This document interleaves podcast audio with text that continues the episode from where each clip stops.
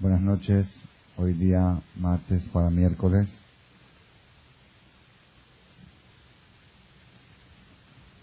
Trece de, trece o catorce. Trece de Tamuz, cinco mil setecientos sesenta y uno. 3 de junio del 01. De julio, ok. 3 de julio del 01.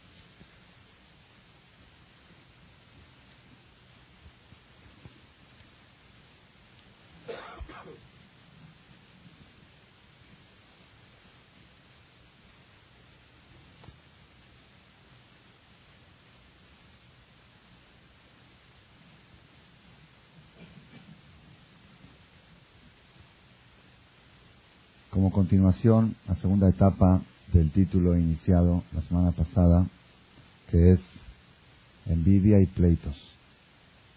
Todos los pleitos se arman por causas de envidia, por causa de que la persona piensa que fulano le está quitando algo.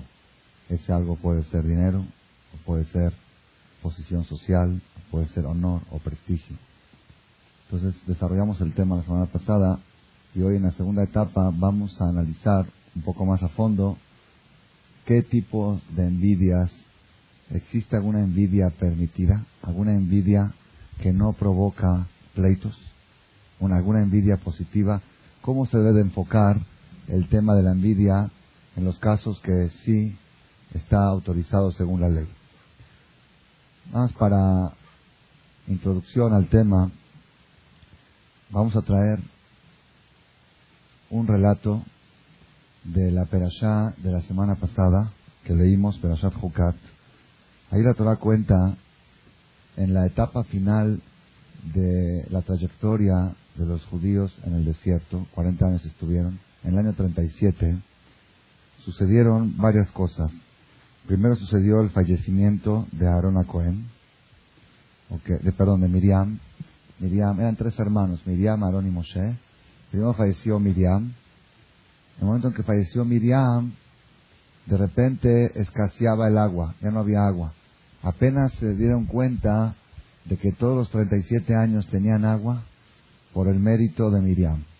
El mérito de Miriam hacía de que una, una, una fuente de agua los acompañaba todo el viaje. Falleció Miriam, desapareció el agua. Y apenas ahí se dieron cuenta y se empezaron a quejar. ¿Cómo vamos a hacer? Hay lugar aquí adelante, pasen por favor. ¿Cómo vamos a hacer sin agua? ¿Para qué nos sacaron de Egipto? El pueblo de Israel se queja. Después de esto viene el fallecimiento de Aarón, el hermano de Miriam, al siguiente año, el año 38, de la salida de Egipto. Y luego cuenta la Torá de que partieron de ahí y el pueblo empezó a fastidiarse, empezaron a quejarse, ya, ¿para qué salimos de Egipto? Estamos en el desierto, no hay pan, no hay agua, puro man. ¿Cómo puro man? El man es la mejor comida que hubo en la historia, la única comida que no tiene desperdicio. Ellos se quejaron, ya estamos hastiados de este pan, siempre mañana, tarde y noche lo mismo, man, man, man, aleja Entonces en ese momento nos cuenta la Torah que Dios se enojó. Estamos hablando del año 38 de la salida de Egipto. Hashem se enojó mucho con, con los Yehudim. Tienen todo servido, todo preparado. ¿Qué se quejan? ¿Qué les falta? ¿Les falta algo? No, es que este pan es un pan, bueno, pues, no, es un pan sano, está, no te falta nada. Se enojó Hashem y cuenta la Torah en Números 21, versículo 6. serafim. Mandó Dios contra el pueblo las serpientes venenosas, quemadoras. Unas serpientes que tenían veneno quemador. Y picaron a los, mordieron a los Yehudi, al pueblo. Vayamot Am Rav Israel y murieron mucha gente de Israel por haber hecho el pecado de quejarse contra Dios en el año 38. Vayaboam, el Moshe, vino el pueblo contra Moshe, vino el pueblo a Moshe y le dijeron, por favor, pecamos, nos equivocamos, perdónanos, rézale a Dios que nos quite la víbora, que nos quite la serpiente. Vaipal el Moshe, Moshe rezó por el pueblo. Vayomer Hashem el Moshe, le dijo Dios a Moshe, Haceleja Saraf, te voy a decir cómo vas a hacer para curar al pueblo de las picaduras de las víboras.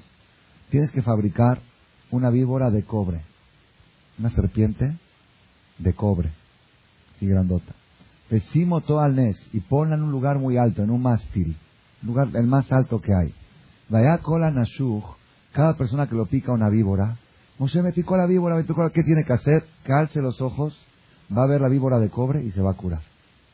Benashajoto, Beraoto, Bajai. Alza los ojos, ve la víbora de cobre, se cura.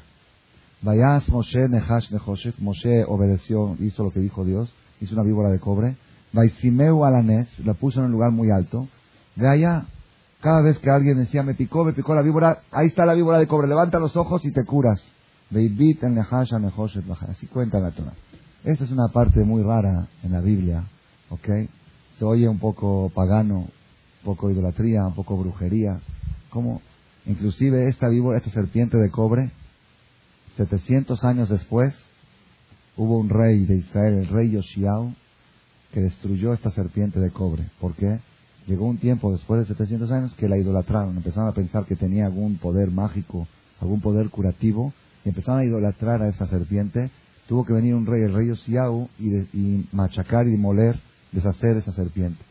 Pero nosotros tenemos que entender que, qué es la idea. Si Dios quiere curarlos, ya que los cure. ¿Saben qué? El que le pica la víbora se cura. Pon una serpiente de cobre. Se oye muy raro esto lo que está escrito en la Torah. Tiene un mensaje seguramente muy poderoso. Esta pregunta la pregunta el Talmud. El Talmud dice, Veji Nahash Memit o Nahash Mehaye. ¿Acaso la víbora es la que mata o la víbora es la que revive? ¿Acaso la víbora tiene, la víbora de cobre tiene fuerza de resurrección, de curación?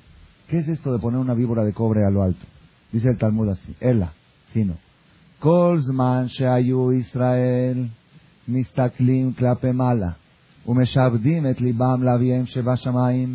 Todo tiempo que Israel observaban para arriba, al levantar los ojos y ver la serpiente de cobre, veían también el cielo. Y en ese momento doblegaban su corazón al Creador. Ayumi Trapim se curaban. la, pero si no, si miraban para abajo, si no miraban para arriba, Ayuni Mokim. Se enfermaban y se morían.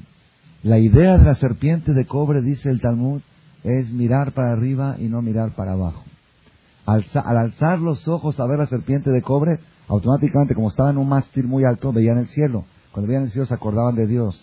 Se acordaban de que todo está manejado desde ahí arriba. Que el problema no es la serpiente. Que el problema no es el, el desierto. Las cosas se manejan desde ahí arriba. Y si se manejan desde ahí arriba, los problemas vienen de allá y se resuelven allá. Toda persona que trata de resolver los problemas aquí abajo es como aquel que tapa un hoyo pequeño y se le abre un hoyo más grande. Y eso es, es una cosa que la vemos constantemente. Aquellas personas que todo lo toman por casualidad, es que maldito fulano, le voy a hacer esto, ¡tas! ¿ok? le viene el problema por otra parte. Uno no sabe, no hay escapatoria. Hay que resolver el problema de raíz. El, ¿Cómo es de raíz? La raíz de dónde vienen. Provienen de arriba y se resuelven de arriba. El error más grave que comete la persona es mirar para abajo. Hay que mirar para arriba. Es un secreto muy grande alzar los ojos al cielo. La Gemara dice en Adam no milemata. La persona no puede golpearse un dedo, así se la Si la persona está caminando, por ejemplo, ¿ok?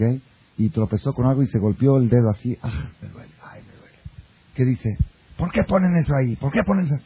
Dice la Gemara, la persona no se golpea su dedo de abajo, sino lo anuncian desde ahí arriba. Esta persona hoy anunciado en las noticias, arriba hay noticias, noticiero nada más. La diferencia es que el noticiero aquí abajo es después que sucede y el noticiero de ahí arriba es antes que suceda. Acá dicen, por ejemplo, cayó un avión en Siberia, ok, así me dijeron en, el celular, no sé si creo que debe ser cierto, ¿no? Cayó un avión ruso en Siberia con 174 pasajeros, no hay sobrevivientes, así me llegó la noticia en el celular hace unas horas. Y en el cielo lo dijeron hoy en la mañana, va a caer un avión en Siberia, ok.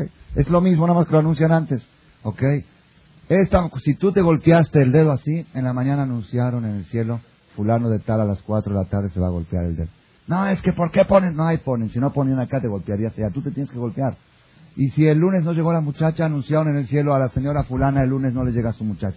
Pero son unas desgraciadas, son justo cuando más las necesitan. No, hay, no hay desgraciadas, no hay nada. El paquete, las cosas vienen de ahí, se resuelven ahí. Eso es alzar los ojos al cielo. Ese es el mensaje de la víbora de cobre. No nada más eso, el Ramban Nachmanides profundiza un poquito más y él dice que según las leyes de la medicina, él explica, son cosas que nosotros no estamos muy acostumbrados, porque hoy en día vivimos en, en lugares urbanizados. Pero la gente que vivía en el campo y están estos problemas de, picaduras, de víboras, de serpientes, de alacrán, dice el Ramban Nachmanides que hay dos tipos de venenos. Hay venenos calientes y hay venenos fríos. El veneno de la víbora es un veneno caliente y el veneno del perro rabioso es un veneno frío. Así explica, yo no entiendo mucho de eso. Entonces dice que la medicina dice así, si lo picó a uno un, animal con veneno caliente, hay que darle medicinas que enfrían. Y si lo picó a uno un veneno frío, hay que darle medicinas que lo calienten. Entonces dice, el, el, el, veneno este que había aquí en la Torah era veneno caliente de las víboras. El cobre es el material más caliente de todos los materiales. No, el material más caliente de todos los materiales, que conserva el calor. Las ollas de cobre son las que más conservan el calor. Entonces, cuando observaban algo de cobre por naturaleza, tendría que provocarle más enfermedad, tendría que provocarle más daño. Y le quiso demostrar ni el cobre, ni la plata, ni la víbora, ni el veneno. Las cosas vienen de arriba y se resuelven. Dios puede resolver puede curar lo caliente con caliente. Dios puede endulzar aguas amargas con una madera amarga. Así trae la, la Torah un caso que estaban amargas, aviéntale esa. Una cosa amarga puede endulzar algo amargo. Las reglas de juego en el cielo es otra política. Ahí cuando, cuando el mismo que creó el mundo, él, él maneja todo como él quiere. Ese es el punto inicial y básico del judaísmo para poder salir adelante en la vida. Y yo les digo una cosa, la persona que vive así, la persona que está relacionado constantemente con arriba, toda su vida es diferente. Y aquellas personas que todo el tiempo están buscando culpables y tratan de escaparse del problema, hay gente que está preocupada por la inseguridad. La inseguridad, que hay secuestros, que hay esto. Entonces, ¿qué están pensando? ¿A dónde nos vamos a ir a vivir? ¿Está bien? ¿Te vas a ir a vivir a tal lugar? Muy bien, ya estás tranquilo, seguro, ¿sí? Ahorita te viene un problema de salud. A ver, resuélvelo, ¿a dónde te escapas ahora? Pues nada, no escaparse. Entonces, el problema no se... Aquí, aquí te escapas de una y te metes a otra. Si tú no... hay que dirigirse a la fuente, a la fuente de todos los problemas. Aquí en México me contaron de un señor que toda la familia tiene 70 escoltas, 70 guaruras. Entre toda la familia, es una familia un poco numerosa, y gente de dinero. De repente, guaruras que tienen 6, 7 años con ellos, de repente empezaron a haber movimientos sospechosos entre los guaruras uno toda la confianza que tiene, estos me están cuidando, estos me protegen, con estos no tengo problema. Tengo muchos millones de dólares, pero con estos estoy protegido, estoy cuidado. Empezó a, empezó a ver sospechas, empezó a oler cosas malas o parece que tiene unos espías que descubrieron que hay cosas que no andan muy bien por ahí. ¿Qué hizo? Llamó a la compañía, dijo, despedidos los 70, mándeme otros. Al momento le mandaron otros. ¿Qué pasa ahora? Ahora está espantado porque estos 70 saben todos sus movimientos ¿Qué va a hacer? Se va del país. Ya no le quedó. Lo solucionó muy rápido. Despedido los 70. Mándeme otros. Pero después que ya lo hizo, dijo, estos son los, que más me pueden destruir. Saben cada movimiento de cada hijo mío, de cada hermano, de cada esto. A qué hora sale, a qué hora se entra. En Roshaná, en Kippur, en Sukkot. Pues estuvieron 6, 7 años con ellos. Entonces ahora ya dice, ya no tengo solución, me tengo que ir del país. Pues los problemas, no hay, uno sale de un problema chico y se mete en uno más grande.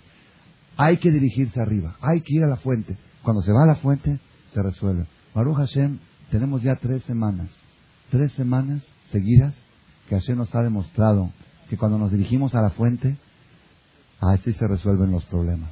Hace dos semanas habíamos anunciado que íbamos a hacer un rezo especial por los Jodes. Antes de los Jodes, un ayuno, un selijot. Se llenó de gente aquí, hombres y mujeres. Al otro día liberaron a uno. En 24 horas liberaron a uno.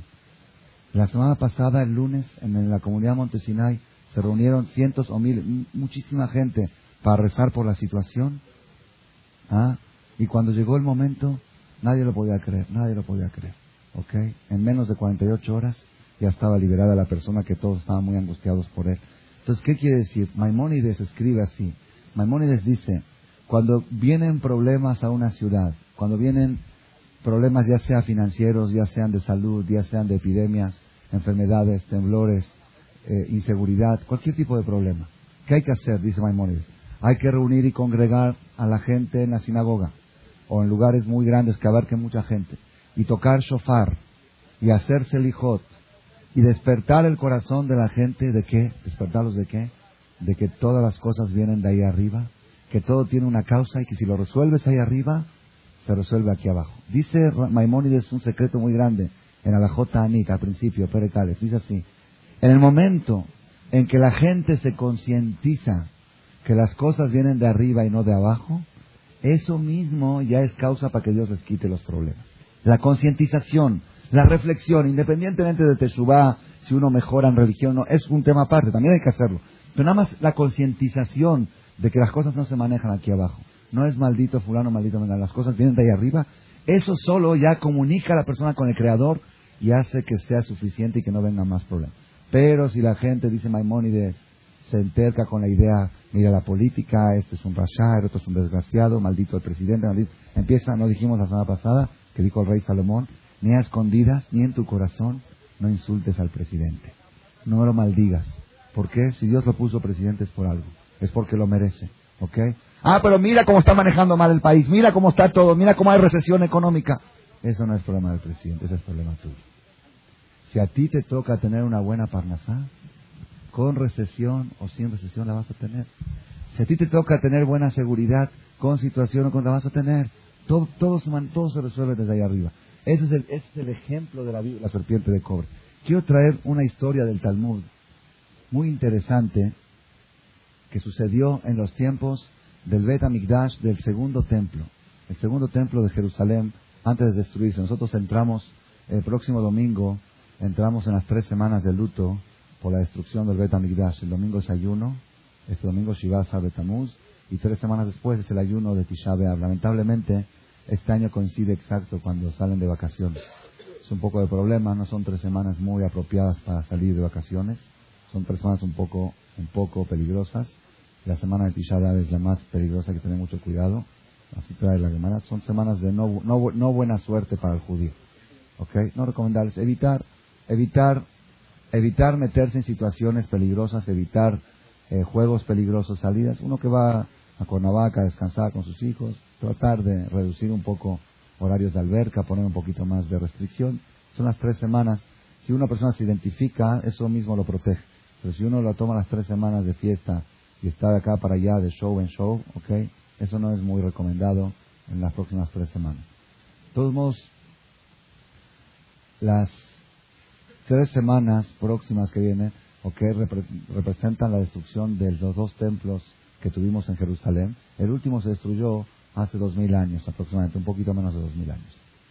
En los últimos años del segundo templo, habían dos familias de Koanim, dos familias de Koanim, que quedaron registradas en el Talmud, en Masejet Yomá, Talmud Yomá, Lamed G, 38, columna 1, dice la Mishnah, estas dos familias quedaron registradas como familias de vergüenza, familias de bajo nivel, de, Reshaim, familias de Koanim, sacerdotes. ¿Por qué razón? Estas dos familias, cuenta el Talmud, tenían algo muy especial. La familia, una se llama familia de Garmó. La familia de Garmó, ellos sabían elaborar las halot, unas halot que se traían en el templo sagrado cada Shabbat, cada semana. Eran unas halot muy especiales, no era fácil hacerlas, no eran halot normales como las nuestras, sino eran unas halot que tenían forma de caja. Una forma de caja, la masa de abajo y dos paredes aquí, y no tenía otras paredes acá. Entonces era muy difícil de hacer que no se caigan las paredes de las jalot. Eran jalot así. En esta, cada jalá era así. ¿Ok? Entonces era, una, era un arte, una profesión que pocos sabían cómo hacer la jalá. Esta familia eran las únicas familias de Koanim que sabían hacer. Pero los ajamín le dijeron, por favor, enseñen la receta para que también otros sepan, porque la familia esta algún día puede pasar algo y luego ¿cómo lo vamos a hacer? No, Secreto familiar. Secreto familiar. No vamos a aceptar enseñarle a nadie. Pero ¿por qué no queremos enseñarle a nadie? Los hajamim lo registraron como vergüenza, una familia de vergüenza, por no querer enseñar algo sagrado que ellos sabían hacer. La otra familia era Bet Abtinaz, se llama familia de Abtinaz. Ellos sabían el arte del incienso. El incienso, el ketoret que se traía en el templo, también tenía un arte. ¿Cuál era el arte especial? ¿Qué es arte? Son especias, se mezclaban. ¿Cuál era el arte? El arte era que el humo del incienso tenía que subir directo al cielo sin desparramarse. Cuando tú haces una fogata, el humo se esparce. Había una forma, una estrategia, cómo hacer para que el humo suba así, en columna. Una columna y no sabría. Era, era algo impresionante. Los únicos que sabían el secreto era la familia de Aptinas. Enseñan el secreto para que lo sepan otros. No, secreto familiar. quedaron registrados para vergüenza. Entonces la Gemara, escuchen esto, con todo y todo que quedaron registrados para vergüenza, miren ustedes qué mensaje nos enseña el Talmud, que cómo se puede aplicar para la vida real. Yo una vez le leí esta Gemara a una persona muy intelectual que se estaba acercando al judaísmo, un hombre de profesión, de carrera. Mamás me dijo, este mensaje cambió mi vida, lo que vamos a aprender aquí. Cuenta el Talmud así. Tanu Rabanán, estudiaron nuestros sabios. El Talmud fue escrito hace como 1800 años. Bet Garmó, Ayub Ekim Lechem Apanim.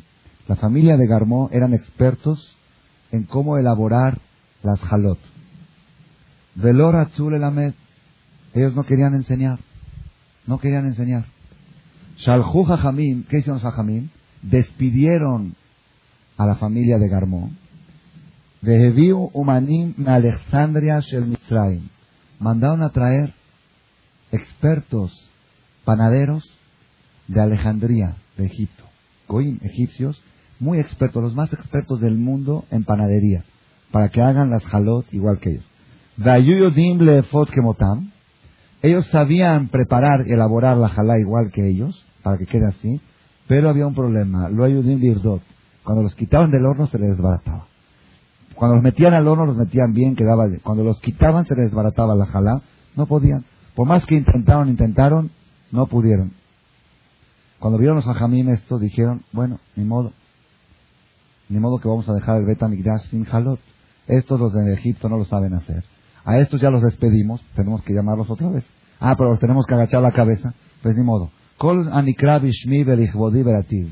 Dios creó todo el mundo para su honor y nosotros por nuestro honor personal, por nuestra humillación, no podemos permitir que la casa de Dios esté sin. A veces hay que bajar la cabeza, tenemos que bajarnos la cabeza, humillarnos y volver a traer a la familia esta que quedaron maldecidos, la familia de Garmó, porque no nos queda otra alternativa. Nos mandaron a llamar, le dijeron, por favor, vengan ustedes otra vez a ser los panaderos del Bet Dijeron, sí, ahorita no vamos. Pero ¿cómo nos pagan el doble? Que nos suban el sueldo. Antes les pagaban, dice la Gemara, de Jolio Mayuno Tlim Shenem Asar Mané. Antes ganaban 12, no sé qué es 12 mané, es una cantidad fuerte, haz de cuenta, 12 mil dólares cobraban de sueldo, ahora queremos 24. Si no nos pagan 24, no volvemos a trabajar en la panadería del Betamigdash. Bueno, pero ¿cómo 24? La comunidad, hay crisis, hay recesión. Hagan lo que quieran, no lo hacen. Monopolio. ¿Qué hicieron los ajamín? Pues no les quedaba otra. Cuando hay monopolio, ¿ok? Si te cortan la luz, te enojas que la compañía de luz está mal, todo, no hay otra. Como no hay otra, tienes que arreglarte con ellos. Así me pasó hace, un, hace poco tiempo. Pero ¿cómo? Mi vecino paga mil pesos, ¿cómo iba a pagar cuatro mil pesos? Señor, si no paga, la luz está corta. Primero pague y después reclame. La reclame, todo lo que quieras, no hay monopolio. ¿Qué puedes hacer? ¿Ok? La viuda dice, no, que antes ganaban 24 mil y ahora le subieron a 48 mil. Son dos versiones. Amrula em Jajamim, los Jajamim les preguntaron, Marra item Lamed, ¿por qué ustedes no quieren, no quisieron enseñar la receta de esta, de estas jalot? Entonces ellos dijeron, nosotros sabemos que el Bet está a punto de destruirse. Sabemos que ya falta poco, según cómo está la situación, el enemigo está cada vez más cerca. Tenemos miedo que lo tome, que aprenda alguien, alguna persona aprenda a hacer panim y vayan y lo hagan en las iglesias, igual que esto. Queremos que sea un arte exclusivo del Betamigdash. Por eso no lo queremos enseñar y publicar la receta, para que no la aprenda gente incorrecta y, vayan a enseñárselo a los goim para que lo hagan igual. Muchas cosas ellos copiaron de nosotros. Bueno, eso fue la familia de Garmó. La familia de Artinaz, la otra familia, la que sabían hacer el incienso, pasó lo mismo. Ellos eran expertos y no quisieron enseñar. Mandaron a Jamim y trajeron perfumeros incienseros especialistas en inciensos de Alejandría de Egipto. Los más, los perfumeros más famosos del mundo, más profesionales, estaban en Alejandría, los mandaron a traer, despidieron a estos, mandaron a traer. Estos eran muy expertos, sabían muy bien preparar, elaborar el incienso, la cantidad exacta para que dé el aroma, pero había un problema. Cuando encendían el incienso, el humo se desparramaba. Salía el aroma muy rico, pero no salía en columna para arriba. Y la regla es que tiene que salir en columna. Entonces no sabían qué hacer, dijeron a ni modo, tenemos que humillarnos y volver a traer a la familia de Artinas. Los mandaron a llamar, vengan por favor, no sirvieron los de Alejandría, vengan, no, ahora no queremos. Pero ¿cómo no queremos? ¿Nos pagan el doble o no vamos? ¿Cuánto? Igual, le pagaban 12 mil dólares, ahora recesión y ya le subimos el sueldo a los otros, le subió a nosotros, me subió a mí también, monopolio, ¿ok? Así cuenta la Gemara, la, la historia, ok, al final, al final, la Gemara dice que estuvo mal, la actitud de ellos no estuvo, estuvo reprobada, pero miren lo más interesante para nosotros, lo más interesante. Al final abajo, dice la Gemara, Mikan Amar Benazai. Benazai era un rabino del Talmud, dedujo de toda esta historia un mensaje para la vida real. La historia es historia, pero para la vida real. ¿Qué se aprende de aquí? ¿Qué aprende? ¿Ustedes qué dirían? ¿Qué se aprende? Que no es bueno el monopolio. Que no es, así uno diría, que hay que enseñar, que hay que aprender, que no es. Yo aquí hay otro mensaje. Eso es monopolio. Que eran gente mala, eso que me interesa. Yo quiero aprender algo para mí. Mikana Mar Benazai, de aquí aprendió Benazai. Escuchen esta frase y el que pueda registrarla, que la registre en un papel o el que no que la registre en su corazón. Dijo así. Beshimcha yikrauja, ubimkomcha yoshibuja, umishelcha itnu leja, en Adam nogea la la ve en malchut nogea javerata afilu kimlonima. La voy a traducir en español. Beshimcha yikrauja, por tu nombre, esta es la frase mágica de la vida. Beshimha y Krauja, por tu nombre te van a llamar. Cuando te toca algo, te van a mandar a llamar por tu nombre, fulano de tal, ven a recoger lo que te toca. Ubinkomha y Shibuja, y en tu lugar te van a sentar. Es que me quitó mi lugar. Yo, ¿por qué a mí me ponen hasta atrás? Porque tu lugar, te van a llamar para ponerte en tu lugar. Y de lo tuyo te van a dar. Cuando viene alguien y te llaman, oye, te llaman, te toca, no te dieron nada, eso es tuyo, te toca a ti. Fue fulano, si no te lo daba fulano, te lo daba mengano. Ve en Adam Noguea Javero y nadie puede tocar en las cosas de su compañero ni siquiera un pelito.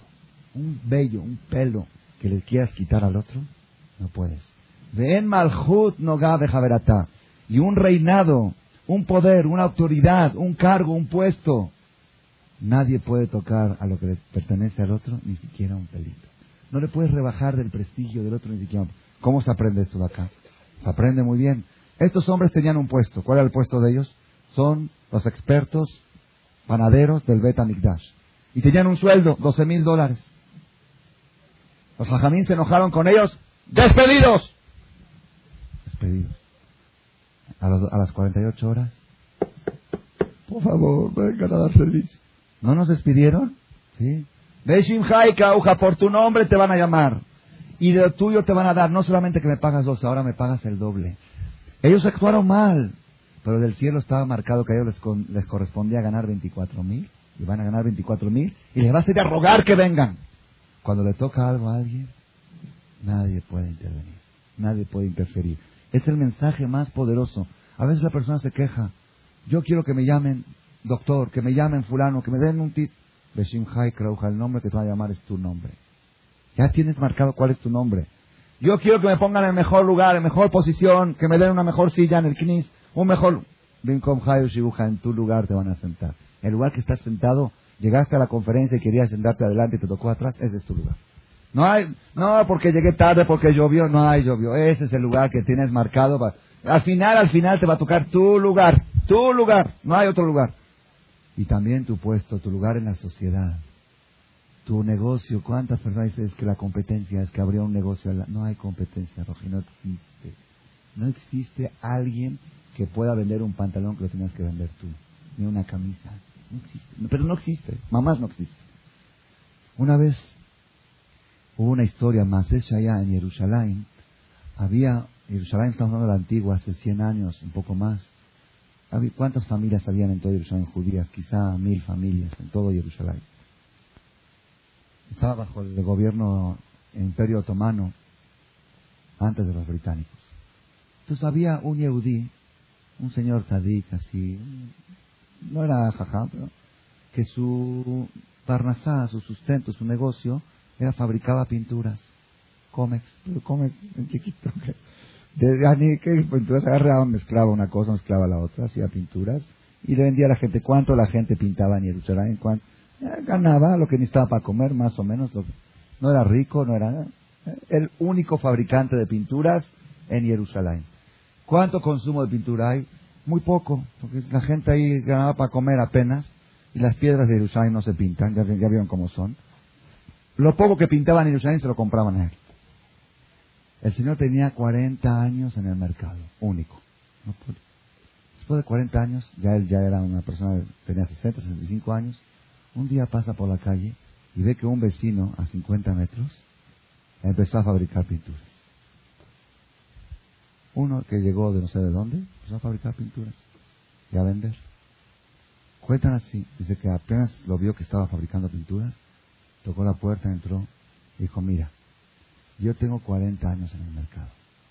He cometido muchos errores en la fabricación de pinturas hasta que aprendí cómo es la fórmula exacta no quiero que tú también los cometas.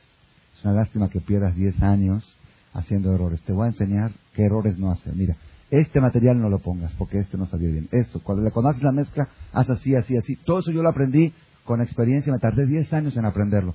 ¿Para qué que tú pierdas 10 años en aprenderlo? Toma, yo te doy las, los tips para que no te equivoques en la, en la fabricación. ¿Qué dicen ustedes? Ángel, Ángel, un ser humano no puede ser, ¿ok? ¿Cómo? Ángel, yo les digo, porque saben, nada más quiero que sepamos esto. Yo cuando lo escuché dije, no puede, no puede, es que no puede ser. No puede ser. Pero después dije, no puede ser que yo diga no puede ser. Porque si yo digo no puede ser, entonces quiere decir que soy un cofer, soy un renegado. Que yo pienso, ¿cómo le estás dando a tu competidor los, los tips? Te va a quitar los clientes, te va a quitar la competencia. A mí en Roshaná y Kippur, en Roshaná del año pasado me dijeron, este año vas a ganar en total, un ejemplo, 100 mil dólares. No dijeron con competencia, sin competencia, con devaluación, sin devaluación, con recesión, sin recesión. yo tengo al final, fin de año, mi estado de cuenta tiene que tener esto. Pase lo que pase. Y si no crees en eso, pues quítate la kipá, rasúrate la barba y deja de venir aquí si no te pongas feliz. Porque ¿en quién crees? ¿En quién crees? ¿En Fox? ¿En quién crees? ¿En el comercio? ¿En la economía? ¿En qué crees? Nada más en uno en el que designa cuánto vas a ganar este año, en el que designa cuánta salud vas a tener, en el que designa cuánta seguridad vas a tener, nada más en eso. Y todo lo demás de Barín Betelín. Ayer la noche pasada salí a, mi casa de aquí, cruzando la calle me para un joven, un joven que judío, pero no viene me dice, me dice, jajam, tengo una pregunta, alguien me la preguntó y no sé, no supe contestarle. ¿Por qué cuando decimos Shema Israel nos tapamos los ojos? Es buena pregunta. Todos los rezos lo decimos nomás. Shema Israel, todo el mundo tapa los ojos. ¿Por qué? Ay, seguramente te daré explicaciones profundas, cabalísticas. Una explicación natural y sencilla. Shema Israel, Hashem Eloqueno, Hashem Echad. Escucha Israel. Dios, nuestro Dios es uno solo. ¿Qué quiere decir? La persona cuando sale a la calle, todo lo que uno ve contradice esta idea. Porque uno dice, bueno, la conferencia se oyó muy bonito. Pero mañana voy al negocio y hay cheques que cubrir, y hay mercancía, y hay maquineros desgraciados, y hay bancos, y hay esto, y el banco me rebotó un cheque, y el otro no me dio crédito. Ay, todo, todo es otra cosa. Está bien, en la sinagoga se oye muy bonito. Para quienes está bien esa filosofía. Pero no para la vida real. La vida real contradice todo eso. Por eso la persona, cuando tiene que concientizarse que el mundo está manejado desde arriba y no desde aquí abajo, tiene que taparse los ojos. Shema Israel, olvídate de todo de las illires, de los maquileros, de los desgraciados, de olvídate de todo. Ejad, hay uno solo que maneja todo. Eso es difícil, es difícil, pero es terapia diaria. Y la persona que lo hace va cambiando su vida, su vida va recibiendo un color más tranquilo. La persona se siente más fuerte. Con el tiempo, aquellos que no tienen esta filosofía, con el tiempo la persona se siente impotente. Todo el tiempo estuvo protegiéndose, puso alarmas, puso esto, puso al final, y con alarma y con todo, entonces ¿qué? Hay que irse del país. Se va del país es que hay peligro en los aviones, se, caen. Ok, resuelve los aviones, se va en barco, esto. ¿Dónde va? No, no, no es por ahí la cosa. El chiste no es escaparse del problema. El chiste es enfrentarlo y resolverlo de raíz. ¿Cómo se resuelve de raíz? Dirigiéndolo ahí arriba. Rabotay, todo esto, todo esto está lleno en, el judaísmo, en la religión. está lleno. Los hermanos de Yosef la historia famosa, los hermanos de Yosef, remontándonos 3.500 años atrás, ¿Qué le dijeron a Yosef? Yosef era el hermano número 10, número 11. Le dijeron, oye Yosef, ¿tú te crees que vas a gobernar sobre nosotros? ¿Qué es esos sueños que dices que se apostaron? Amaloch timloch alenu y mashol tim Tú, el número 11, vas a reinar sobre... Está Rubén, está Simón, está Leví, está Yehudá. ¿Qué quieres tú para reinar? Dijo, bueno, pues, ni modo, yo lo soñé. No. Perdóname, pero si tú lo soñaste, es porque es lo que pensaste todo el día. Se ve que esas son tus ideas. No lo vamos a permitir. Cuando llegó Yosef a buscar a sus hermanos por orden de su papá, los hermanos desde lejos, ¿cómo dice la Torah? Dice, ahí llegó el soñador. ¿Saben qué vamos a hacer? Vamos a aventarlo a un pozo lleno de alacranes y víboras y vamos a ver qué va a pasar con sus sueños. A ver si en el cementerio va a poder reinar sobre nosotros. Venir Emma y Vamos a ver. ¿Qué hicieron? Lo echaron ahí al pozo. Un pozo muy peligroso. Entonces estaba ahí Eudá, le dio lástima, dijo, Haram, Jacito estaba sufriendo, está lleno de alacranes y víboras, estaba pálido. Mejor, ¿saben qué? En vez de hacer eso, vamos a venderlo de esclavo. Había en el tiempo de antes mercado de esclavos. Justo venían unos comerciantes de esclavos. Oiga, ¿no quieren comprar un esclavo? Está guapísimo. ¿Cuánto cuesta? 20 monedas de 20 monedas de plata. No, muy barato lo vendieron. 20, así sí, 20 monedas de plata. 20 monedas de plata, se lo llevan, se lo llevan. Estos lo vendieron a otro. Jacito Yosef, pobrecito, de ser el hijo más querido de su papá, el más guapo, el más inteligente, a ser ingir, esclavo, trapeador de trapear la casa, arreglar. Pobrecito. ¿Y los hermanos para qué lo hicieron? Para darle una lección de aquel que se cree rey, aquel que quiere gobernar sobre nosotros. Al final, ¿cómo terminó la historia? Yosef se hizo rey. ¿Quién hizo que Yosef se haga rey? ¿Quién provocó? No, sus hermanos. Con sus propias manos, cuando lo vendieron de esclavo, lo estaban encaminando a reinar sobre ellos. Ellos, todo el programa de ellos, ¿cuál era? Le vamos a dar una lección, lo vamos a humillar, lo vamos a aplastar, para que no siga soñando. Y esa misma acción lo estaba llevando a ser rey. Para que veas que el mundo no lo manejas tú aquí abajo, se maneja desde ahí arriba. Estas son, son cosas, Rabotay, tenemos que saber, cuando llega el momento, Yosef estuvo en la cárcel, ¿saben cuántos años estuvo en la cárcel? Diez años y dos de yapa, no sé cómo dicen acá, dos de chiripadas, le agregaron dos así, de pilón. Diez eran oficiales y dos de pilón. De pilón porque cometió un error. Diez años estuvo en la cárcel por haberse negado a la seducción de su patrona. ¿Ok? ¿Ah? ¿Qué, puede pensar Yosef? ¿Por qué a los buenos les va mal? Por hacer una misma, mira lo que me pasó. ¿Ok? Nada, Yosef tranquilo, contento en la cárcel. ¿Qué cárcel? Las cárceles de hoy son palacios. Frente. Eran pozos, eran bor. Abajo del pozo, calabozos. Ahí llegó Yosef, dice la Torah, Bahí Yosef Ishmatzliach. Yosef era un hombre próspero. Hoy en la cárcel, próspero, sí. Una persona que sabe estar alegre en esa situación, pues es un hombre próspero. Tan, tanto le cayó bien al, al carcelero que le entregó las llaves de todo. Dijo, tú vas a estar aquí jefe de todos los, reos. Así es la historia. Y un día cuando vio a los ministros del faraón que estaban tristes, oye, ¿por qué están tristes hoy? ¿Cómo? Porque no ves con esa similaridad con las... Era ministro del faraón y ahora estoy en la cárcel. Tristeza no permite. Ánimos, ánimos. Yosef no permitía que ninguno de los que está en la cárcel estén con bajo humor, siempre levantar el humor. Entonces le contaron del sueño que tuvieron y José les interpretó. Le dijo, mira, Dios te va a volver a hacer a ti ministro, échame la mano cuando llegues con el faraón. Dile, dile de que yo aquí es injusto, a mí me echaron aquí, a mí me secuestraron de los hebreos, yo no hice nada, tampoco aquí no hice nada, yo soy inocente, por favor, échame la mano ya que yo te di la noticia que te van a liberar y te van a hacer ministro otra vez. Echa, cuando estés ministro en la política, échame la mano, ¿no? Contactos, ¿no se llaman contactos esos? Relación, palancas. Dijo Dios, ah, ¿estás confiando en un goy que va a hacer un favor a un judío que te va a sacar de la cárcel? Ahí van dos años más. Dos años más, dice la Torah, Veloz Zahar Sara Mashkim et Yosef, el ministro este de, las bebidas, cuando ya se hizo ministro, se le olvidó, se le borró el cassette. Oye, ¿quién te, quién te? Nada, no hay Yosef, Aishkanjeu. Se olvidaba. Quizá de repente le perseguía. Nada, no quiero saber nada. Dios se lo quitó de la mente. Se lo arrancó. Oye, hazle un favor a quien te hizo un favor. Se le borró, se le borró el cassette. ¿Cómo se le borró? No, ahí se le borró. Dios se lo borró. ¿Por qué? Para castigar a Yosef. Porque en vez de alzar los ojos al cielo, bajó los ojos a un ir a pedirle un favor. En vez de decirle, Dios, ya tengo 10 años aquí, ayúdame a salir. No, me va a ayudar el ministro del faraón. Depositó su fe en él, ahí van dos años más. Es un tema muy difícil, muy difícil. Después de dos años sucedió el sueño del faraón, de las vacas, como cuenta la Torah.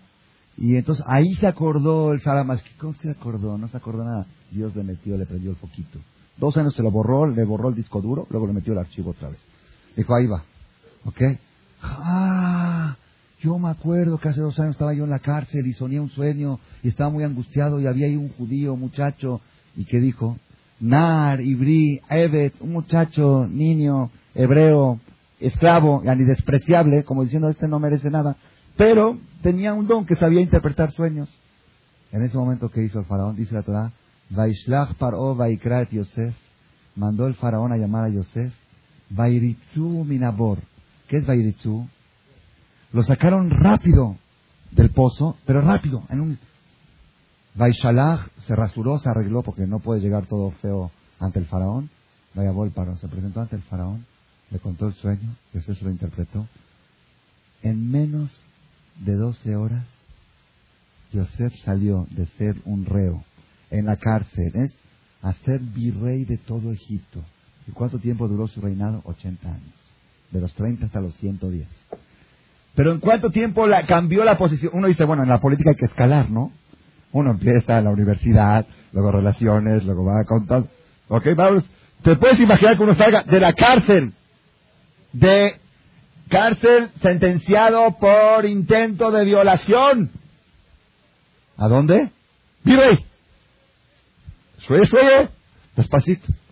Ay, cuando llega el momento, así, así viene la Teshuat Hashem que así se cambia. Es, a veces Dios demuestra que Él maneja el mundo, porque todo tiene su causa, todo tiene su proceso, todo tiene su avance. ¿Dónde está el avance de Dios? Ni el idioma egipcio sabía, yo creo.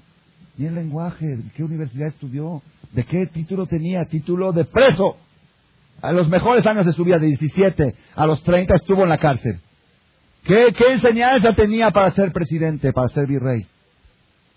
Sin diploma, a veces uno dice, yo mando a mi hijo a cada carrera, o no hay peligro, así, sí, pero tengo que darle un futuro.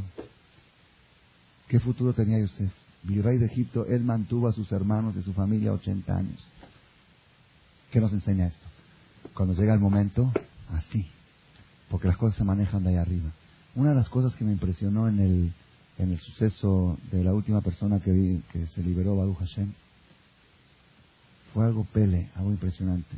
Durante las dos semanas de, cautiverio, las negociaciones estaban muy difíciles. Cuando la familia decía no tenemos dinero, ellos les mandaron los estados de cuenta por fax. Dijo, aquí están sus estados de cuenta. Le dijo mi hermano que vino acá el día miércoles a rezar, le digo, dame tu pan para pasar. Dice, ya no llevo pan. ¿Por qué? Al hermano cuando lo agarraron, lo agarraron con la computadora y estaban todos los datos. De ahí sacaron muchos datos. Ya no llevo, no hay que llevar nada. Se vuelve loco uno. Entonces ya no puedes nada. El celular no lo lleves porque esto, el pan Entonces, entonces, ¿para qué está la tecnología? Para que la tengas ahí en la vitrina. Entonces, se vuelve loco uno. Dice así, la, la negociación estaba muy difícil, muy difícil. Ellos exigían muchísimo y por instrucciones no había que acceder. Si es la laja también. ¿Ok? Porque luego los motivos. De Kitsur, el lunes pasado, anterior, no ayer, el pasado, en la comunidad en Monte Sinai decidieron que hay que reunirse toda la comunidad para hacer Teshuvah, tocaron sofá, prometieron cosas, hablaron los ajamín, muy bien. El día miércoles, de repente recibe una llamada inesperada. Dice, manden ahora mismo por su hermano o lo matamos. Dice, ¿por qué? Pero ahora, ahora, ¿por qué? Nos tenemos que ir del país. Ahorita, ahorita. Se bueno, pero ¿a cómo? Lo que quieran, manden. Cuánto quieran, cuánto. Y así quedaron una cantidad así, muy, muy pequeña, relativamente a lo que, a lo que pedían. Ahorita manden.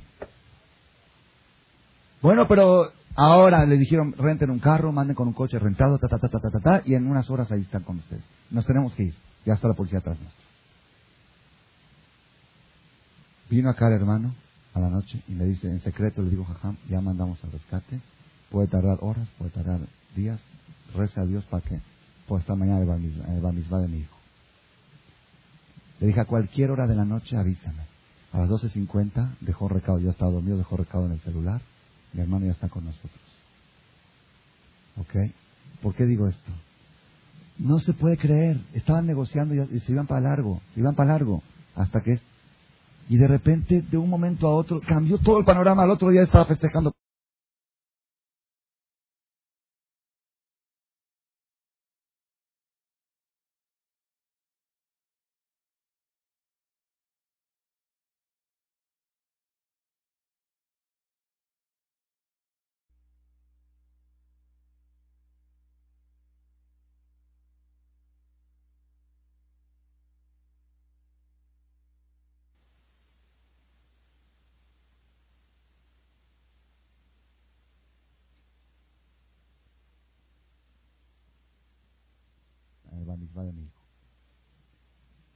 A cualquier hora de la noche avísame. A las 12.50 dejó recado, yo estaba dormido, dejó recado en el celular. Mi hermano ya está con nosotros. ¿Ok? ¿Por qué digo esto? No se puede creer. Estaban negociando y se iban para largo, se iban para largo. Hasta que... Y de repente, de un momento a otro, cambió todo el panorama. Al otro día estaba festejando con ellos el misma. Jacito está muy sufrido, es otro, otro tema. Pero de todos modos, que veamos las cosas cuando la persona, esto es lo que a mí me impresionó, cuando la comunidad entera se concientizó el día lunes de que el problema viene de arriba y hay que resolverlo de arriba, así Dios lo resuelve, así. Esa es la forma de resolver los problemas. Cada situación y situación, saber dirigida, dirigirla al lugar correcto, al lugar correcto.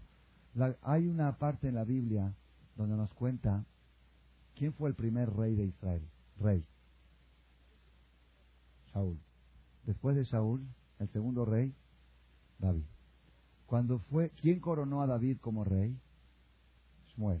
El profeta Samuel, por orden de Dios, le dijo, ve a coronar a David, va a ser David, Melech Israel, Jai de Kayam, va a ser Mashiach Hashem.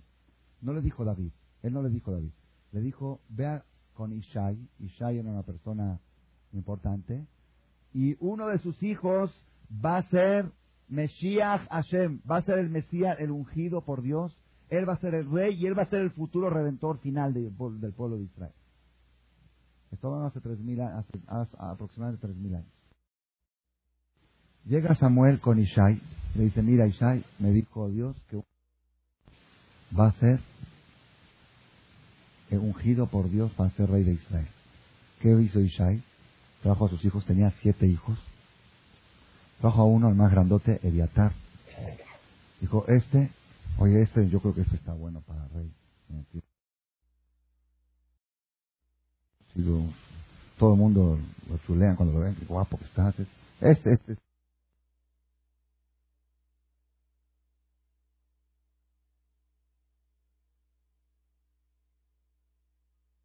Pero también. Y así van pasando uno por uno los siete hijos de Ishai y ni uno. Le dice Ishai, oye, yo creo que te equivocaste, quizá hay otro Ishai, porque si ni uno de mis siete hijos, dice, no tienes algún otro hijo. Le dice, no. Entonces, ¿cómo puede ser? Al final, ¿qué pasó? Había otro hijo que había duda si era hijo de la madre o de la concubina. Los hermanos, por una situación que hubo, los hermanos decían que era hijo de la concubina, que no era hijo de la mamá, porque era pelirrojo, era Ginji. ¿Ok? Era diferente en su, su aspecto físico. Entonces no se parece a la mamá, entonces esto no es hijo de la misma mamá. Entonces los hermanos lo tenían marginado. Tú no vas a heredar con nosotros. Entonces, ¿qué decían? Vete al ganado, vete al campo, era el pastor. No tienes otro, era chaparrito, David chaparrito, pelirrojo, esto, lampiño, no sé, medio raro, un varón. Dice, no tienes otro, dice, tengo uno, pero, pero, a ver, mándalo a traer. Lo manda a traer, de repente viene, pi, pi, pi, pi, suena la alarma del, este, este, este, este. ¿Cómo este? Sí, este, este, el que todos los hermanos decían, ¿por qué, ¿por qué cuento esto? Cuando una persona tiene que ser rey, el que menos te imaginas, el que menos, cuando tienes tu puesto, dijimos, todos los puestos caen en la vida, nadie te lo puede quitar, está marcado por Dios. Entonces vamos a, más quiero contar, ya que estamos hablando, ¿qué, ¿qué tiene que hacer la persona? La persona a veces siente, tiene miedo, quiere protección, quiere parnasá, hay recesión, estoy preocupado por mis hijos. ¿Qué tiene que hacer? La Gemara dice, Kimalahav, es un versículo del Salmos. Kimalahav y esto es bueno decirlo cada vez que uno sale a la calle. Antes decía cuando sale de viaje, ahora cuando sale a la calle. Kimalahav y lishmorja bejol de la jeja. Porque sus ángeles va a ordenar para ti, para que te protejan en todos tus caminos. Sus ángeles va a ordenar para que te protejan en todos tus caminos. Y eh, según la Kabbalah, el acróstico de las últimas letras de esa frase forman el nombre de, un ángel especial encargado de los caminos. Es bueno decirlo cada vez que uno sale, Kimalajá, Betzabelach, Ishmorjá, Bejol de la Jeja. Dice el Talmud, ¿qué quiere decir Kimalajab? Sus ángeles va a ordenar para ti. ¿Cuáles ángeles? ¿Cuáles ángeles? ¿Cuál, ¿De dónde? ¿Dónde, dónde Dios tiene ángeles? ¿De dónde? ¿Qué, ángeles? Dice el Talmud, Kimalajab Yetzavelach. Va a ordenar a ti. ¿Qué quiere decir? Yetzaveh viene de mitzvah. Mitzvah quiere decir orden. Asada mitzvahat, cada orden divina es un ángel. Asada mitzvahat, cuando la persona hace una mitzvah, crea un ángel. Cuando hace dos mitzvot, crea dos ángeles. Asar be mitzvot, mosrim lo malachim arbe. Cada acto que tú haces, cada tefilín que te pones es un ángel. Cada baruch, shatashem, shakol, baro es otro ángel. Cada shema Israel, cada uno que haces, y ellos te acompañan y te protegen. Entonces hay uno que dice, bueno, pues ya hice muchos. Ahorita voy de vacaciones tres semanas. ¿Ok? Pero no es así. ¿Por qué? Porque hay un problema. Cuando tú llevas a los ángeles contigo y te metes, los ángeles de las mitzvot, y te metes a un restaurante no kosher, no pueden entrar ahí ellos. Y esperarte afuera tampoco te van a esperar como los guaruras, porque no es justo. Okay. Entonces, ¿qué hace? Pues se vuelven a decir, ¿sabes qué? Fulano nos creo, pero no, no nos deja estar con él.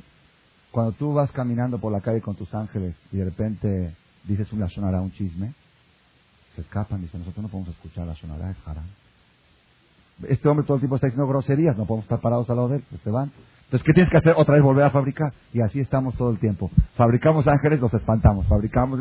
Hay modo, ni modo, así estamos. No, no, tenemos yetzerara, no podemos ser tzadikim de un día para el otro, entonces hay que estar todo el tiempo fabricando.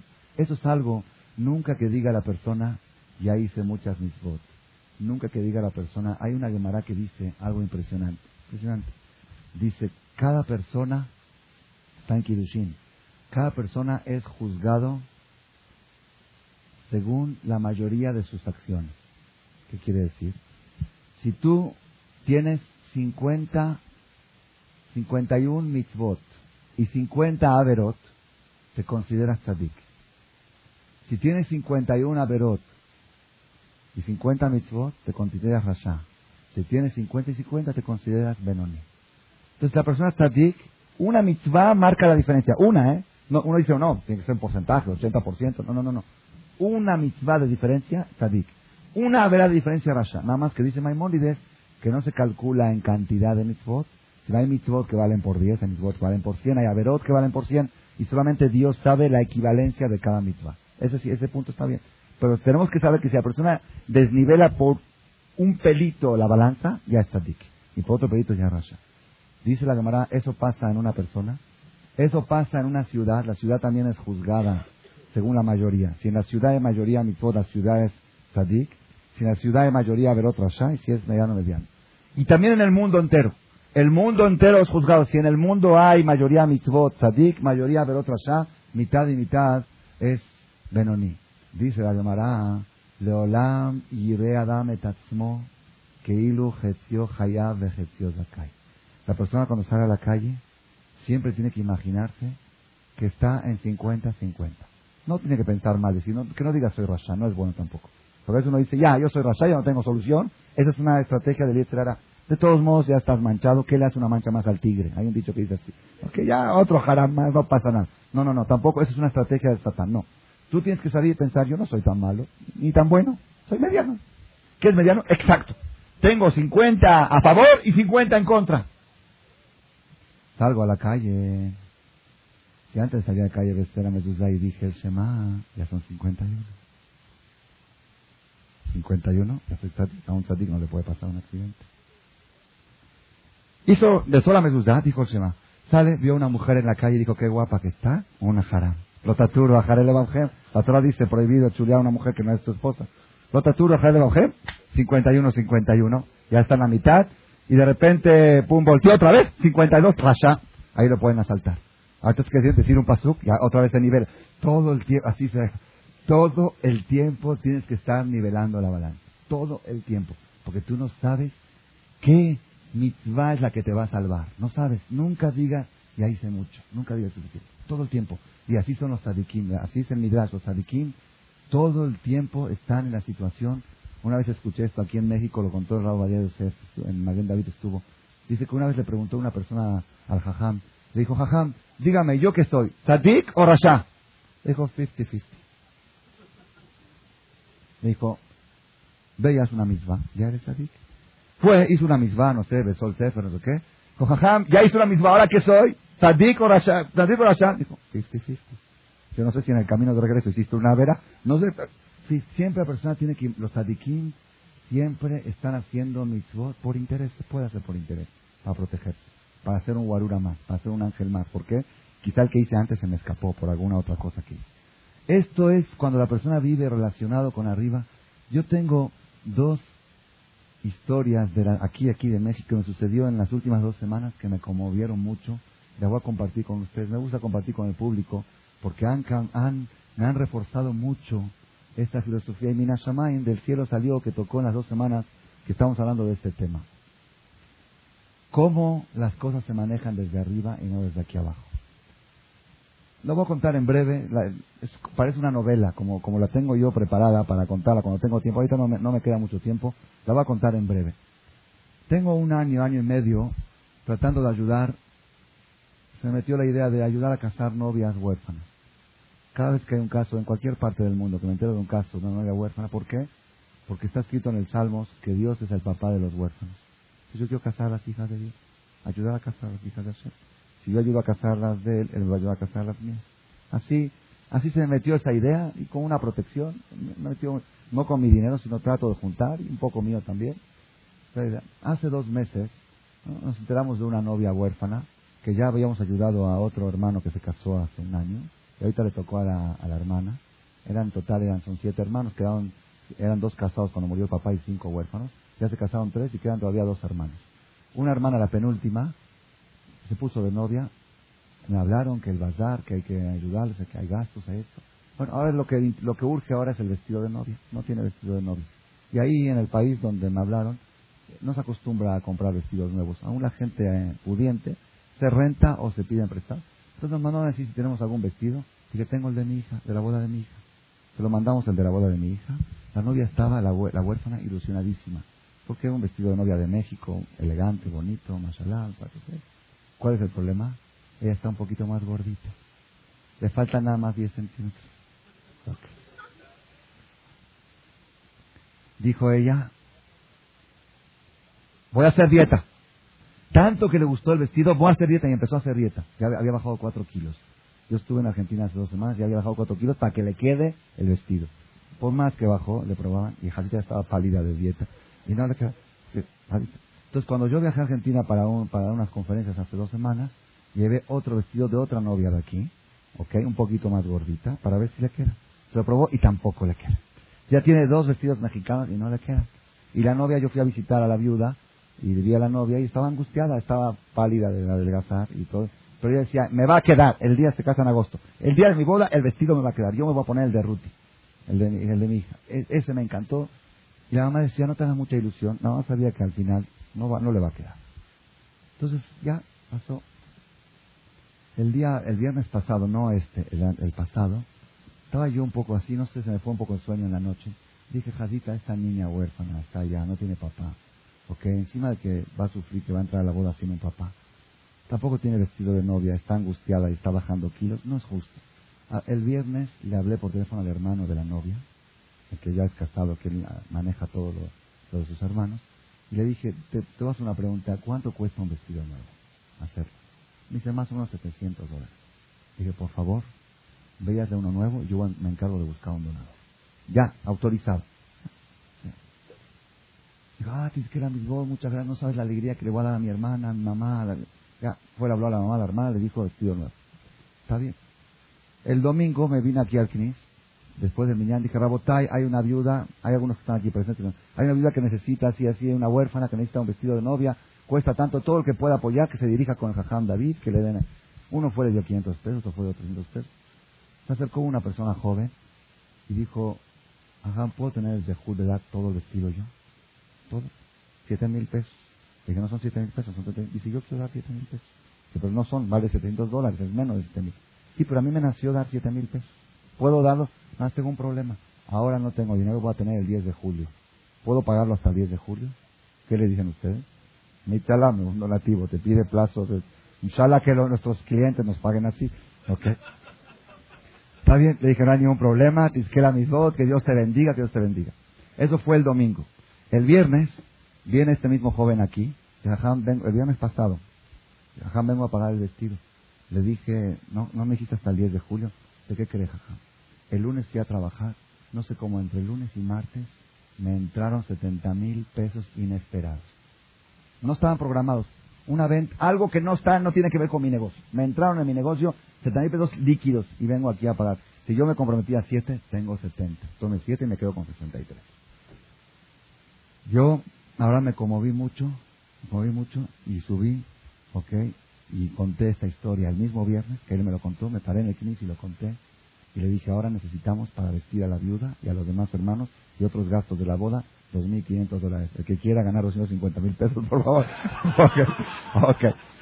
Uno cuando ve las cosas, cuando ve las cosas uno con sus ojos, se vuelve lo... Bueno, nada más porque después, todo esto, créanme lo que todo no me conmovió tanto como lo que sigue. Esto todavía yo estoy acostumbrado a esto, como la de acá trae verajá. Y cuando uno lo hace con esfuerzo, con es algo pele, pele, maravilla. Llego a casa de mi mamá y le cuento el milagro que pasó con esta persona. Digo, ¿te acuerdas del vestido de novia que mandamos de mi hija y que no quedó? Y eh? al final una persona donó y pasó así. Dice, bueno, yo te voy a contar otra. Te voy a contar otra. Allá, allá en el lugar, en el país de la novia, la novia seguía haciendo dieta y dieta para bajar y no le quedaba. Hay otra novia pobre que se casa en dos semanas, que no es huérfana, pero es pobre, no tiene vestido. Estaba confiada que le iban a prestar. Y el de Ruti le quedaba bull. Su cuerpo está exacto para el de tu hija. Se lo probó y le quedaba bull. La, la huérfana no se quiere deshacer de él. Dice, no, a mí me va a quedar. No quiere. No, no, Jacita, no tiene papá. Es lo único que tiene. Y se estaba agarrando de eso. Y la mamá le decía, mi vida no te va a quedar, dáselo. Ella se casa en dos semanas, te casas en agosto. No, mamá, estoy enamorada de ese vestido. Entonces, eso fue el día jueves, el jueves en la. La mamá le dijo, mira, hija, esta novia pobre se casa en dos semanas, no tiene vestido. Tú dale el tuyo y Hashem te va a ayudar. Hashem te va a ayudar. Vas a ver algún milagro. En menos de 24 horas llegó la llamada de México. Vayan y háganle un vestido nuevo, que ni las hijas de los ricos lo tienen. ¿Ok? Y se sienten, le dijo la mamá, te dije que vas a ver un milagro por haber hecho esa mitzvah de darle tu vestido y que tenías ilusión a la pobre, Dios te mandó uno nuevo. ¿Ok? Todo esto, porque es bueno? Para que la persona vea cómo las cosas se manejan desde arriba. Cuando una persona, tenemos que ver, cuando una persona se calla a una ofensa que lo ofendieron, cuando una persona cede sus derechos, cuando tiene todo el derecho, el vestido está en sus manos y se lo mandaron para ella, y si ella quiere adelgazar, tiene... sí, pero hay una pobre que se casa en dos semanas, y tú te casas en dos meses. Sí, pero es mío, sí, tienes razón que es tuyo, pero... Ah, cuando una persona sabe que las cosas se manejan desde arriba, todo cambia. Todo, todo, toda la vida cambia. Y eso es lo que evita los pleitos. Eso es lo que hace. Rabotai, ¿cuál es la única envidia permitida? ¿Cuál es la única?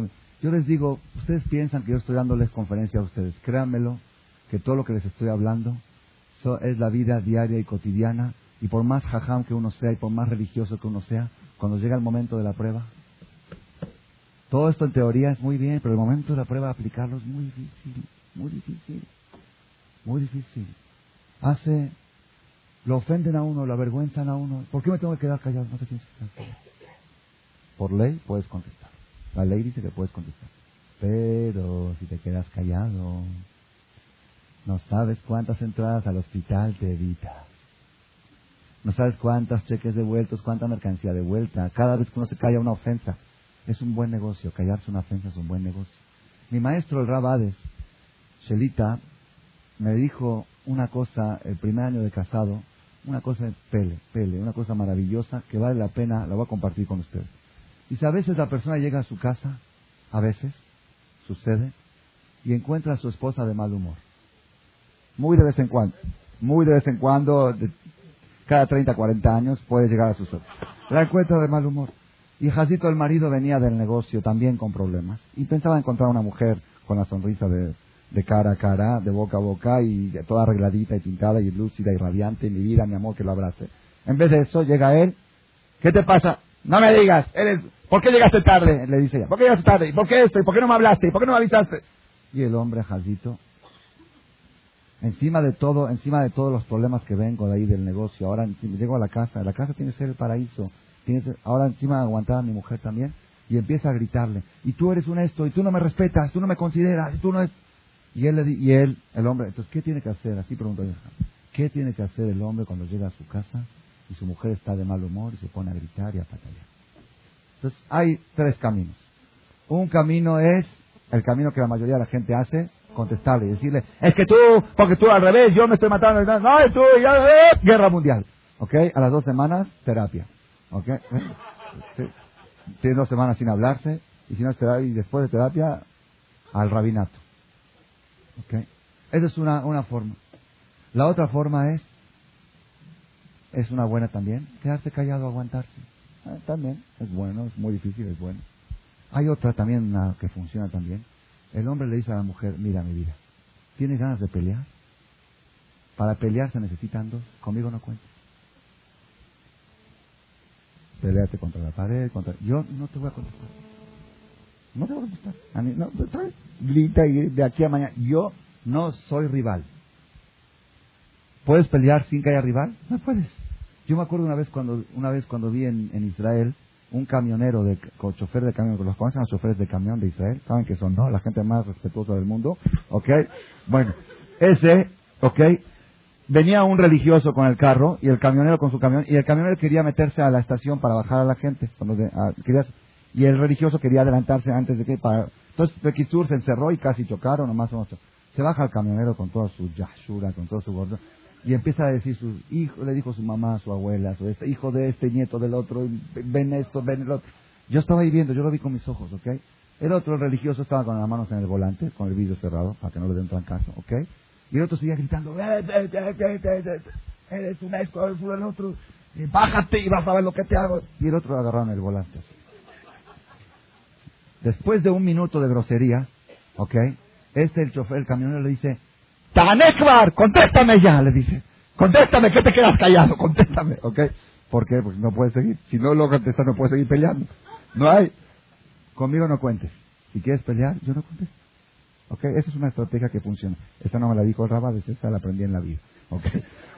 Pero la cuarta, la cuarta es la que dijo mi madre. La primera es pelear. La segunda es quedarse callado. La tercera es decirle no cuentes conmigo. La cuarta es la mejor de todas. Y funciona Oh, oh, funciona. Uh, es infalible. Esta, pruébenla, es infalible.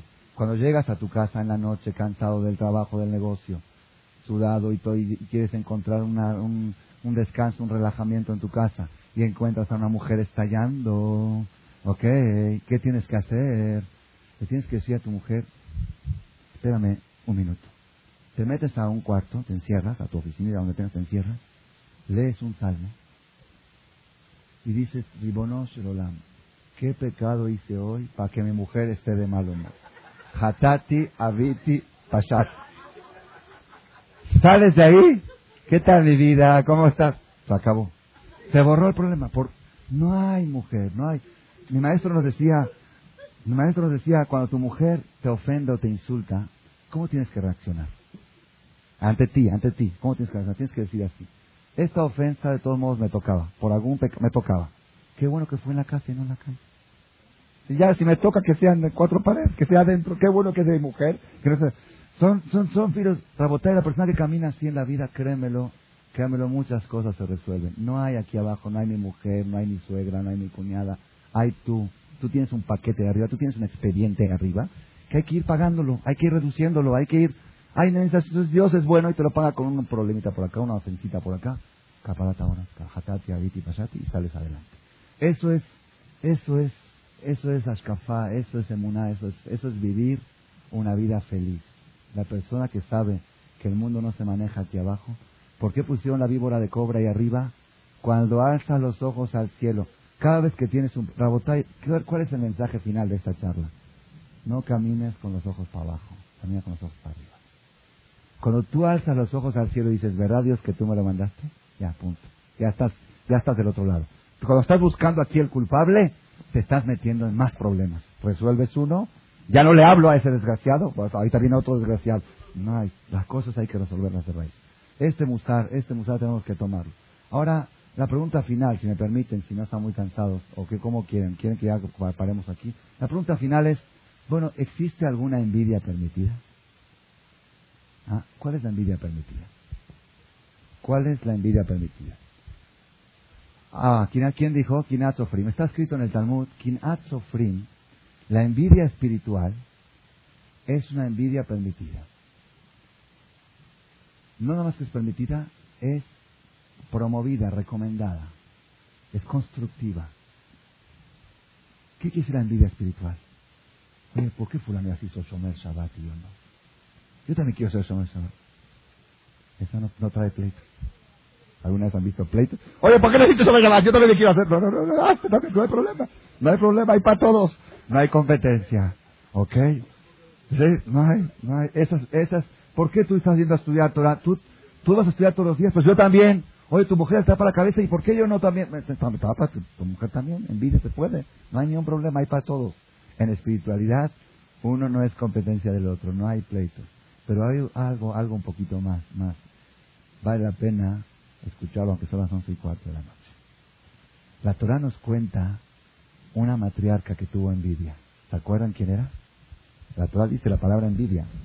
Dice la Torah, Batere Rachel Kilo y le Jacob. Batekane Rachel Bajotá.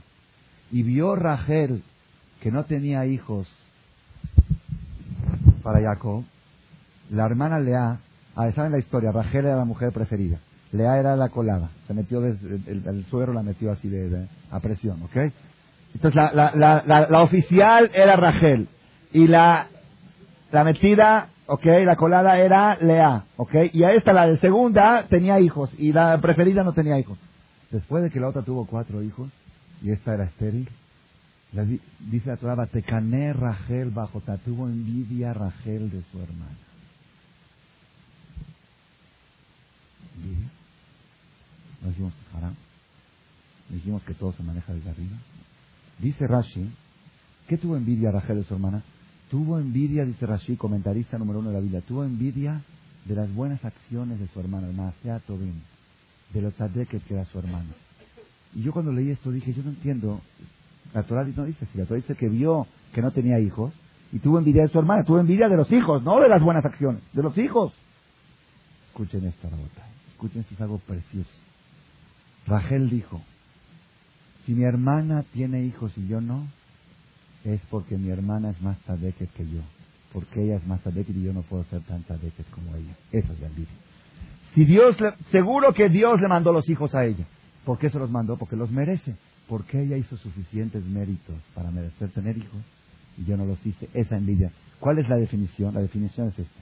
Si tú envidias el resultado, si tú envidias los hijos que tiene el otro, eso es envidia pesular.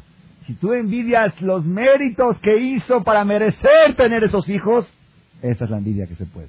Cuando tú ves una persona que es multimillonario, que es rico, lo puedes envidiar, sí. No envidies su riqueza. Y si es rico, es porque habrá hecho algunas mitzvot que lo merecen. ¿Por qué yo no hice esas mitzvot para merecer también eso? Voy a tratar de hacerlo.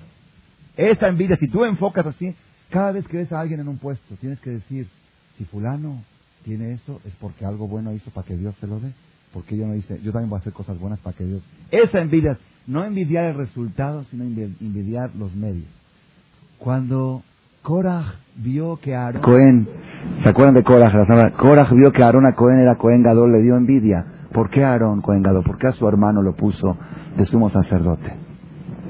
Si Korah hubiera sabido esta conferencia, lástima que estuvo tres mil años atrás, si hubiera sabido esta conferencia, hubiera dicho, bueno, yo tengo que, yo envidio, tengo envidia, pero si Dios puso a Aarón, si Dios aceptó que Aarón sea el Cohen es porque él lo merece. ¿Por qué él lo merece? La verdad, seguramente habrá hecho cosas para merecerlo. Yo también quisiera hacer esas cosas para merecer ser Cohen No me interesa a mí ser o no, me interesa merecerlo. ¿Ok? El merecimiento. Y en realidad, ¿por qué Aaron a Cohen logró y mereció ser Cohen Gadol? ¿Quién sabe por qué? Ah, no. Eso no. Cohen Gadol no es por eso. Así dice la Torah. Dice algo pele, algo, algo impresionante. Cuando Dios le dijo a Moshe, Moshe, tú vas a ser el dirigente del pueblo de Israel y ve a sacar al pueblo de Israel de Egipto. Moshe se negó siete veces, siete días estuvo discutiendo. Al final dijo Moshe, oye Dios, ¿cómo voy a hacer eso si tengo un hermano mayor? Aarón es mayor que yo, tres años. Imagínate que yo ahora llegue y diga, oye Aarón, me dijo Dios de que yo va a ser el... Oye, Mosito, Mosico, yo soy el primogénito, yo soy el mayor, me toca a mí. Entonces va a haber algo, Aarón no va a aceptar tan fácil. Y aunque lo acepte, pero por dentro me va... Yo no quiero tener problemas con mi hermano, quiero tener problemas familiares. No quiero el hermano menor que tenga un puesto mayor al hermano mayor. Dice, no, así dijo Moshe. Le dijo Dios, ve a Egipto y vas a ver como Aarón, a Cohen, tu hermano, va a salir a recibirte de Samach Belibó. Yo te garantizo que cuando te vea, va a estar alegre como si fuera que él se está haciendo presidente. Yo te, Dios atestigua, es una cosa del corazón, nadie puede saber. De Rajab Samach Belibo, y así fue. Cuando fue Moshe, salió Aarón, lo abrazó, hermano mío, qué gusto verte a ti en este puesto. Uno puede decir, ¿cómo mi hermano menor se subió encima? Dice la Gemara, aquel hermano mayor que se alegró cuando su, su hermano menor se puso en una posición superior, merece que sobre su corazón estén las doce piedras de Cohen Gadol. Así ese corazón que estaba a alegrarse con el puesto de su hermano. Entonces, si Korah hubiera analizado cuál fue el dejud de Aarón, el mérito que llegó a ser Cohen Gadol, ¿qué hizo para llegar? ¿Sabes qué hizo? Alegrarse con la categoría del otro. Y hubiera hecho él lo mismo, la historia del mundo hubiera cambiado. Pero por ¿cuál estuvo el problema? Moshe, tú por tus pistolas, ¿por qué pusiste a tu hermano? Porque el mundo no se maneja aquí abajo, el mundo se maneja ahí arriba. Y todo viene con méritos. Puedes envidiar nada más una cosa, los méritos, no los resultados. Los méritos se pueden. Hashem que nos ayude, que tomemos esta charla con, ahora vienen las tres semanas, todos sabemos que la destrucción y el galut que estamos sufriendo dos mil años en la diáspora, a veces suceden inseguridad, secuestros, para que nos acordemos de que estamos en un país ajeno, que nos acordemos, y aún en Israel estamos en un país ajeno, el Estado de Israel no es la solución, no se puede caminar tranquilo por la calle ahí, como le dijo esta semana Simón Pérez a Arafat ahí en, en ¿dónde fue? En Estocolmo, en un lugar que estuvieron. Dijo, nosotros, no, nosotros no, no, queremos nada, queremos salir a la calle y regresar sin tener la duda de que un balazo nos va a dejar. queremos ser tranquilidad nada más, no queremos nada. No tenemos, el Mashiach está muy lejos de nosotros. El Estado de Israel pensábamos que iba a ser el pero ya estamos viendo que no lo es. Estas cosas que suceden es para recordarnos que estamos en Galut. Y el Galut, el exilio tan largo de dos mil años, nunca hemos tenido uno. El otro era de 70, no es de 2000 años. ¿Por qué? Dice la Gemara que el segundo templo se destruyó por Sinat Hinam, por pleitos, por odios, por envidias, por separaciones, por divisiones. Y si no se ha construido todavía es porque no hemos reparado la raíz del problema. Si nosotros queremos lograr la solución final para el pueblo de Israel, es resolver el problema de raíz. El problema de raíz, ¿cómo se resuelve? Quitando el odio. ¿Y cómo se quita el odio? Sabiendo que nadie ni nada en el mundo te puede tocar nada. Lo que tú tienes es exactamente lo que te toca, ya sea económicamente, ya sea salud, ya sea posición social, ya sea honores. Si tomamos este cambio, tomamos esta filosofía, date muy pronto, quizá este mismo año, ya podamos festejar Tisha B'Av con la construcción de Betamidash y Merabi. Amén, amén.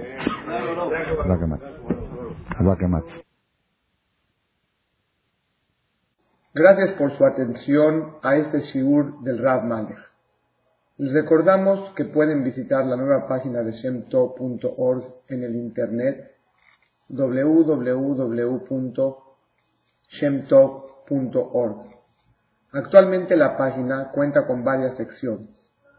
Noticias sobre las actividades de Shemtov a nivel mundial, escuchar o bajar las últimas conferencias del Rav Malek, escuchar o bajar la alhaja del día, imprimir o estudiar desde su computadora la perashá de la semana, estudio diario de Gemara, Daf Yomi en español, sincronizar su iPod con podcast, un manual para crear su propio CD de las conferencias que existen en la red, adquirir libros con entregas internacionales con la metodología del Rav Malek de español, fonética y hebreo simultáneamente, así como ubicar las ciudades en donde se reparten CDs a nivel mundial. Es que la misbot y muchas gracias.